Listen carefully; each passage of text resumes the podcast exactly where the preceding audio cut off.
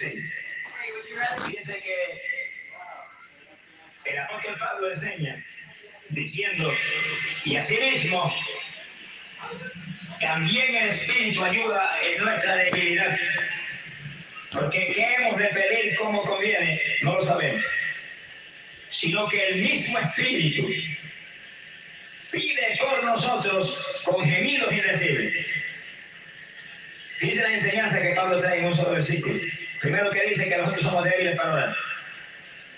¿Es cierto eso o es una mentira de, Pablo? es una verdad, María de Luna, aquella que está brillando allá arriba. Somos débiles para orar. Después dice algo peor todavía. Dice que no sabemos pedir cómo conviene. Es como, como si dijera que nosotros no servimos para nada. Ahora lo que digo. Eso fue lo mismo que Jesucristo dijo. Cristo dijo, vosotros sois siervos inútiles. Ahora lo que le llama. Pero entonces dice, pero el Espíritu Santo, Él intercederá por nosotros con gemidos indecibles. Quiere decir que para que podamos servir para algo tenemos que permitirle al Espíritu que sea Él el que actúe a través de nosotros. Él. Y aquí en el caso de la oración nos habla de una oración específica que el Espíritu prometa hacer a través de nosotros. Oración con gemidos. Eso no es muy común hoy en día. Ah, lo que le llaman. Entonces era típico del ministerio del apóstol Pablo, que él lo vivía, pero lo enseñaba. Y la iglesia, por supuesto, era poderosa de ese tipo de oración. Ahora, ¿por qué que nosotros no sabemos orar como conviene? ¿Y por qué que nosotros somos débiles orar? ¿Por qué? Tiene que haber una razón. Levante una manita y agárrelo, que usted la tiene ahí la razón. Mira, sí, mira un pellizquito. Claro, qué bien. Esta carne que tenemos no quiere orar, no le gusta orar, no sirve para orar, solamente siente contra el espíritu. Y el sentir de la carne es muerte y enemistad contra Dios. ¿Cómo vamos a poder saber orar si vivimos en esta carne? Aquí vivimos, aquí andamos, aquí respiramos, aquí lo hacemos todo. Por lo tanto, para poder orar efectivamente tenemos que depender del Espíritu Santo. Si depende de su intelecto y su sabiduría humana, de sus condiciones, va a fracasar. Tiene que depender del Espíritu para que su oración pueda ser poderosa y cabe victoria. Bendito sea el nombre de Jesucristo. Hay veces que hay hermanos que han venido y me han dicho, hermano, el problema mío es que yo no siento orar. Yo dije, no lo va a sentir nunca. Yo tampoco siento orar nunca, pero oro sin sentirlo. lo que él. Y empiezo sin sentirlo hasta que me meto en el espíritu, hasta que tomo la carne, como dice Pablo, sujeto la carne, y clamo hasta que siento la presencia de Dios, y entonces la oración viene en el espíritu. ¡Alabado sea Dios! ¡Ay, Samaria Soba! Si la esperan a sentirlo, no a ver nunca, va a fracasar. Hermanos, sin oración no hay evangelio. Sonríase que se le ama. Evangélicos que no oran son religiosos evangélicos. Tienen una religión evangélica. Están convencidos de que Jesús es la verdad. No se han convertido todavía. el Señor León. El convertido ora con todo su corazón sabiendo que Jesús dijo, orad para que no caigáis en tentación. Y dijo algo más lindo todavía en referencia al rapto. Oiga con cuidado. Y póngase el cinturón de seguridad. Digo, Lucas capítulo 21, verso 36. Cuando veáis todas estas cosas, hablaba de las señales de la venida, todas cumplidas. Cuando veáis todas estas cosas, dijo, vela y ora en todo tiempo si quieres escapar. Quiere decir que el que quiera volar en el alto tiene que tener una vida de oración. Programada y cuidadosamente impulsada hacia arriba. En silencio, parece que pasó un temporal. ¿Qué le pasa? Alabe lo que le ama. Pero ¿cómo podemos ser cristianos si no nos gusta orar? Si orar es hablar con el Señor. Y usted dice que ama a Dios y no le gusta, no le gusta hablar con Él, entonces es una hipocresía. Sonríase que el Señor está aquí. El que ama a Dios le gusta hablar con Él. A un caminador impío me gustaba hablar con mis amigos por mamá. Y horas hablaba con ellos. Ahora me gusta hablar horas con el Señor Jesucristo, que es el Rey de Reyes, el Señor de Señores. Pero para eso tengo que ser ayudado por el Espíritu Santo. Sin el Espíritu Santo, hermano, no hay forma de que podamos orar. Aquí os presenta la primera forma de oración en el Espíritu, la primera. Oración con gemidos. Cuando usted abre la boca y comienza a gemir. Los judíos eran expertos en eso, aún sin tener el Espíritu Santo. El día entero gemían y lloraban delante de Dios y cambiaban todos los planes. Y todas las derrotas transformaban en victoria.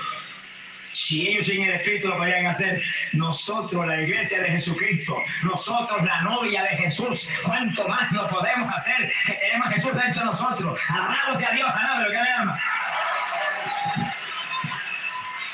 ¿Para qué importancia tiene eso gemir? Bueno, cada gemido es como un lamento que usted lanza por su boca. Un quejido lastimero, un lamento que sale de lo profundo de su corazón, que es símbolo del dolor que hay en su corazón por algún problema. Vamos a poner el problema más importante que tenemos: las almas perdidas.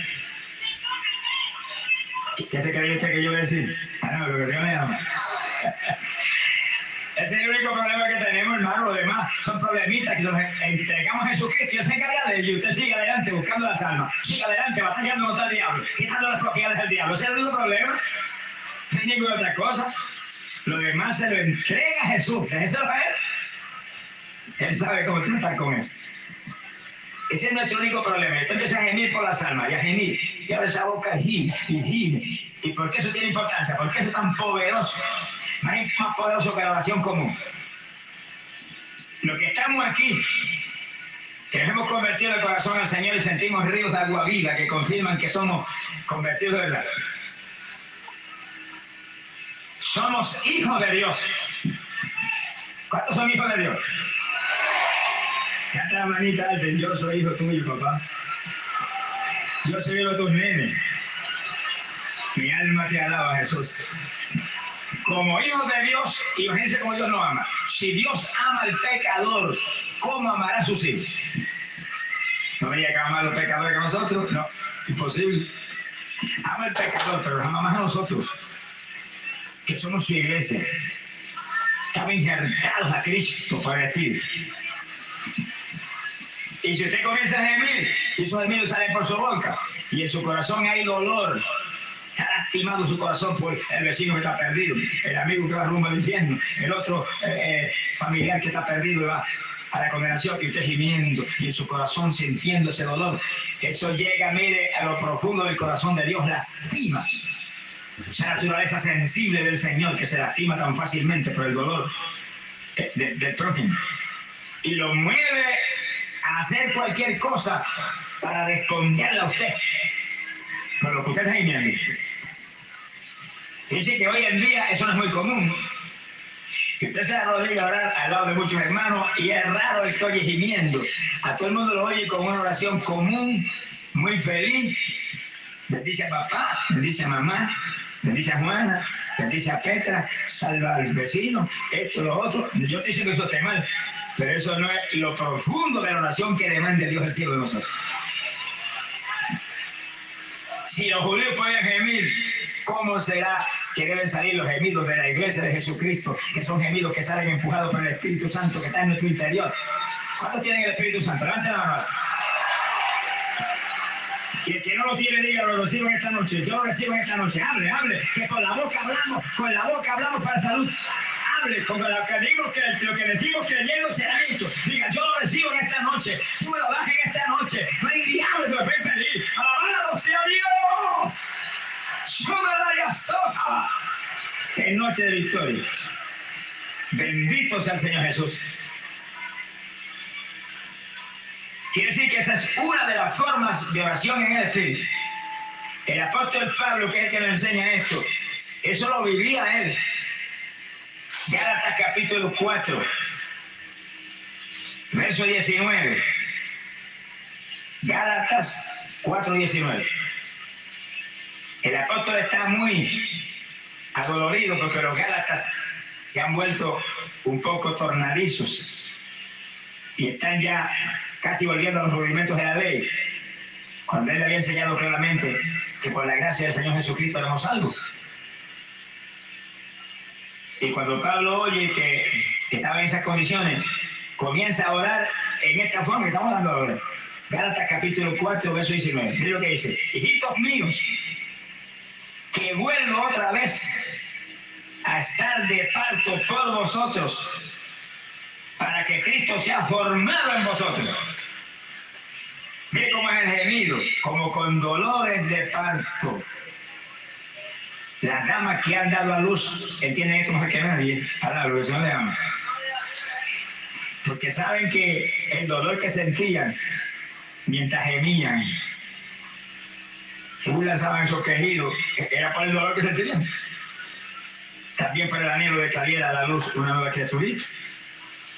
Y dice que es exactamente el sentir de Pablo, que como con dolores de parto gemía por los Gálatas para que fueran formados en nuevas criaturas, para que Cristo fuera engendrado en ellos. Que sí que eran gemidos como con dolores de parto. Cuando hay dolores de parto, está a punto la mujer de dar a luz. Cuando hay dolores de parto, hay oración, estamos a punto de dar a luz nuevas criaturas en los hermanitos que están a. Ahora, lo que leamos. Dice que el apóstol Pablo, aparte de, la unción gigante que tenía, era un hombre de una inteligencia tremenda y una cultura muy vasta. Que sabía aplicar muy bien la cosa para que entendieran. Que sí que usted piensa en una mujer dando a luz y, y, y nota la fuerza que hace con las manos y con el estómago y con todo, provocando el parto. Y con la boca gritando porque siento dolor terrible. Que Espiritualmente es lo mismo para dar a luz nuevas criaturas. En este caso era dar a luz nuevas criaturas en los Gálatas que estaban a punto de irse para atrás. Quiere decir que es una oración en la cual usted mete las manos y mete el cuerpo y mete toda su fuerza y al mismo tiempo va para afuera esos gemidos con todo. Y siente en lo profundo del corazón el dolor por los hermanitos que están tibios. Sonríase, si le ama. Hay más tibios hoy en día que pelos tenemos la cabeza de lo que estamos aquí. Y hay que calentarlo o se quedan. No se va un tibio ni en sueño para arriba con la trompeta. Al contrario, los vomitarán por su boca. Van para afuera del cuerpo. Eso es serio. El que esté tibio, caliéntese bien esta noche, que aquí va a caer Espíritu Santo y fuego. Alabe lo que el Señor le ama. Métase en esta noche debajo del fuego, caliéntese. Y no le permita al bombero satánico ese que le vuelva a apagar el fuego. ¡Alabado sea Dios! El que se descuide aquí, mire, el mejor bombero que jamás existió es el diablo. Los pocos elogios que ha hecho el diablo, según. Bombero con una manguera, mire, pagarle que, que, que lo tuvo eso de la torre del estadio. Y ahí está echándole fuego a los pentecostales, a los aleluyas. Hay fuego para los aleluyas, fuego para todos los hermanos evangélicos de otras denominaciones que también tienen el Espíritu Santo y están buscando de Dios. Ahí apagando. Y aquel lo llenó del Espíritu Señor y lanzaba y hablaba en lengua y de momento el bombero le echó fuego y lo apagó. Pero si usted está firme, consagrado, vivo, no hay diablo que apague el fuego, no hay bombero que apague el fuego. Ese fuego, cuando lo mantenemos vivo, no hay, mire, manguera satánica, ¡ay, Samaria! Que apague ese fuego usted. Por eso es que hay que orar, orar para que no caigáis, digo el Señor. En cualquier sentido puede caer uno. El que estaba ayer en fuego y ya está tibio, se cayó. ¿Ha caído? Aunque parece que todavía tiene vida, pero está caído. A los tibios los vomitará por su boca. Los prefiero fríos, dijo, muertos allá en el mundo. O calientes. ¿Cuál tan caliente? Vamos a calentar más esta noche, ¿no? ¿Qué? ¡Gloria a Dios! Cristo dijo, fuego, he venido a traer a la tierra. ¿Cuánto deseo que ya esté encendido? ¡Gloria a Dios! El verdadero creyente es una antorcha encendida, hermano. Una antorcha que se mueve, repartiendo luz por este mundo de tinieblas.